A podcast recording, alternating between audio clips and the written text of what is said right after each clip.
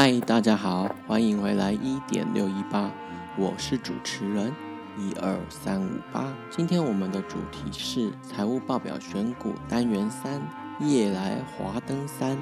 升息知多少？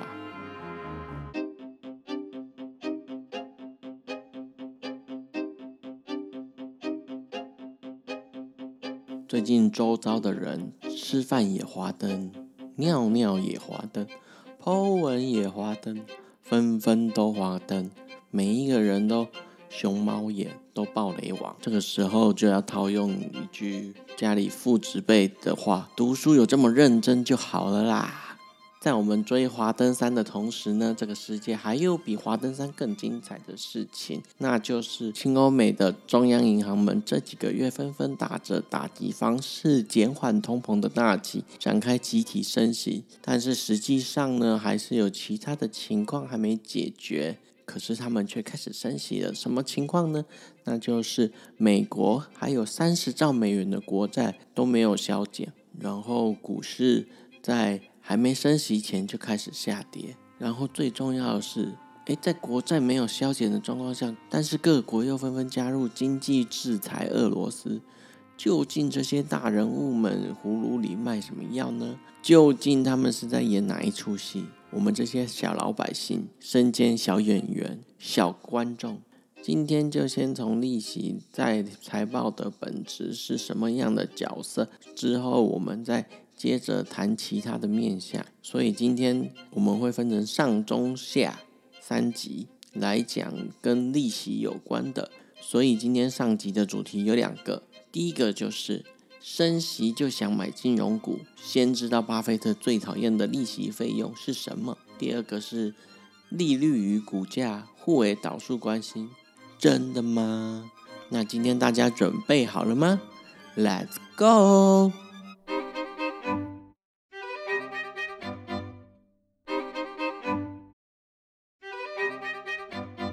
升息就想买金融股，先知道巴菲特最讨厌的利息费用。利息费用是公司在负债项目中所产生的利息。虽然有些企业的利息收入可能高于利息的费用，就像是银行那样子，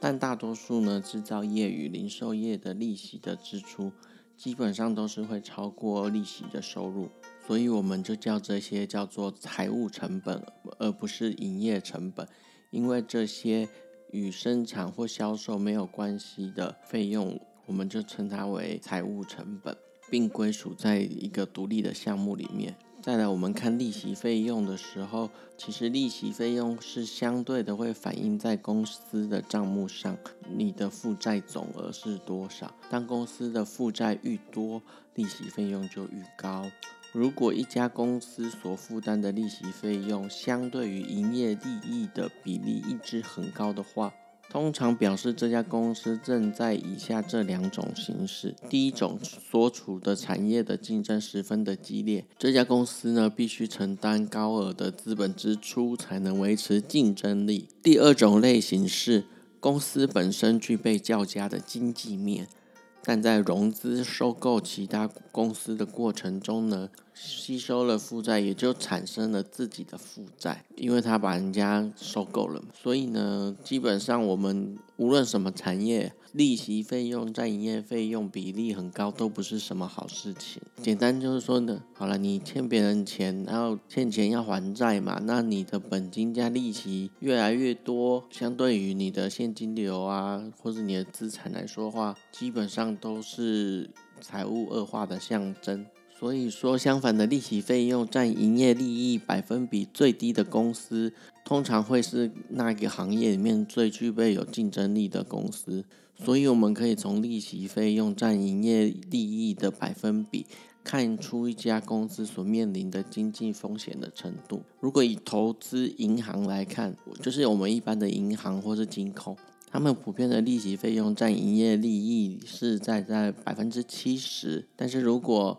他们的利息费用占比超过了营业利益的百分之一百，有些甚至还会到两百到三百，就表示这家投资银行呢，可能有在进行大量的高度杠杆的交易。这样的情况会发生什么事？简单来说，就是可能会造成一场像二零零八年那样的金融海啸一样。但是也不是说你有这个利息费用就不好，主要就是比例的问题啊。如果我们发现一家银行的利息费用在营业利益百分比低于百分之三十或者更低，就要投资这家公司的股票吗？先别着急，我们还要仔细检查看看其他的数字啊，是不是都符合我们对于财报的要求。再来讲的是金融产业以外的公司。就是一家具备有在产业里面具备有领先地位的公司，通常是没有什么利息费用的。而在消费性的产业中，我们比较喜欢利息费用占营业比例低于百分之十五的。但是要先说，这个标准不适用全部的产业哦。我刚刚讲的是消费性的产业，但是即便这个百分之十五这些。数字不是说就是一个值而已，它应该设为一个区间，所以有时候你在分析的时候自己要去做微调。虽然标准不是统一，所有产业都可以适用，但是我们还是可以应用在分析高度竞争的产业中，例如说航空业啊、汽车业等等。我们可以根据各家公司营业利益中支付利息所占的比例。来判断这些竞争产业中的哪一家公司是那一个产业中特别具有竞争优势的。那我们再来做一个整理。第一个整理就是利息费用的比例。利息费用的比例在投资银行较低风险的是百分之三十，正常风险的是百分之七十左右。高风险的就是百分之一百到百分之三百甚至以上。然后呢，在消费性的产业中，利息费用低于百分之十五的，代表那家公司在那个消费性产业里是属于有竞争优势的。再来就是利息费用会反映出公司账目上的负债总额，当公司的负债越多，利息费用就会越高。利息费用愈高的原因有两点，第一点就是所处的产业竞争十分的激烈，第二点就是公司在融资收购其他公司的时候，过程中吸收了别人的负债，所以也产生了自己的负债。最后一个重点是要投资竞争高的产业，就一定要把利息费用先拿出来比较看看。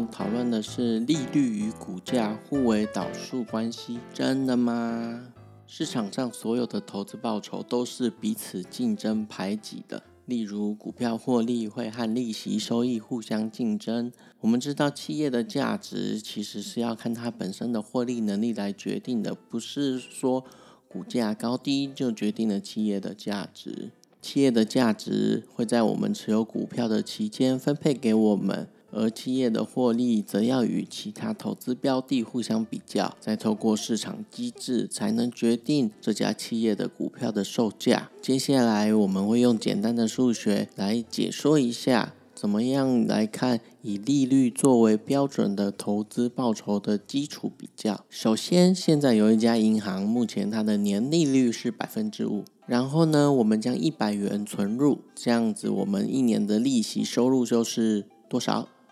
五元，很好，相当于每年的投资报酬率是百分之五。而现在市场上有一家公司，这家公司的老板非常的有自己的想法，而且这家公司的老板呢，他的人生志向是去少林寺学习武功。所以在经营公司多年后，这家公司的老板要趁着今年把公司的股票在市场上用一百元卖掉。而这间公司的业务，过去十年平均每年可以为公司净赚六元。当我们花一百元买下公司一股的股票的时候呢，每年的投资报酬率是百分之六。这是用净赚六元除以买下整间公司一股的股票一百元来计算。就是六除以一百，所以我们投资这家公司目前的投资报酬率是百分之六。所以我们就知道，我们将一百元存在银行，会比投资买下公司的股票每年还少赚一元。所以呢，这时候市场的资金就会倾向去购买这家公司的股票。但是就在《华灯初上》第三季上映的那一天，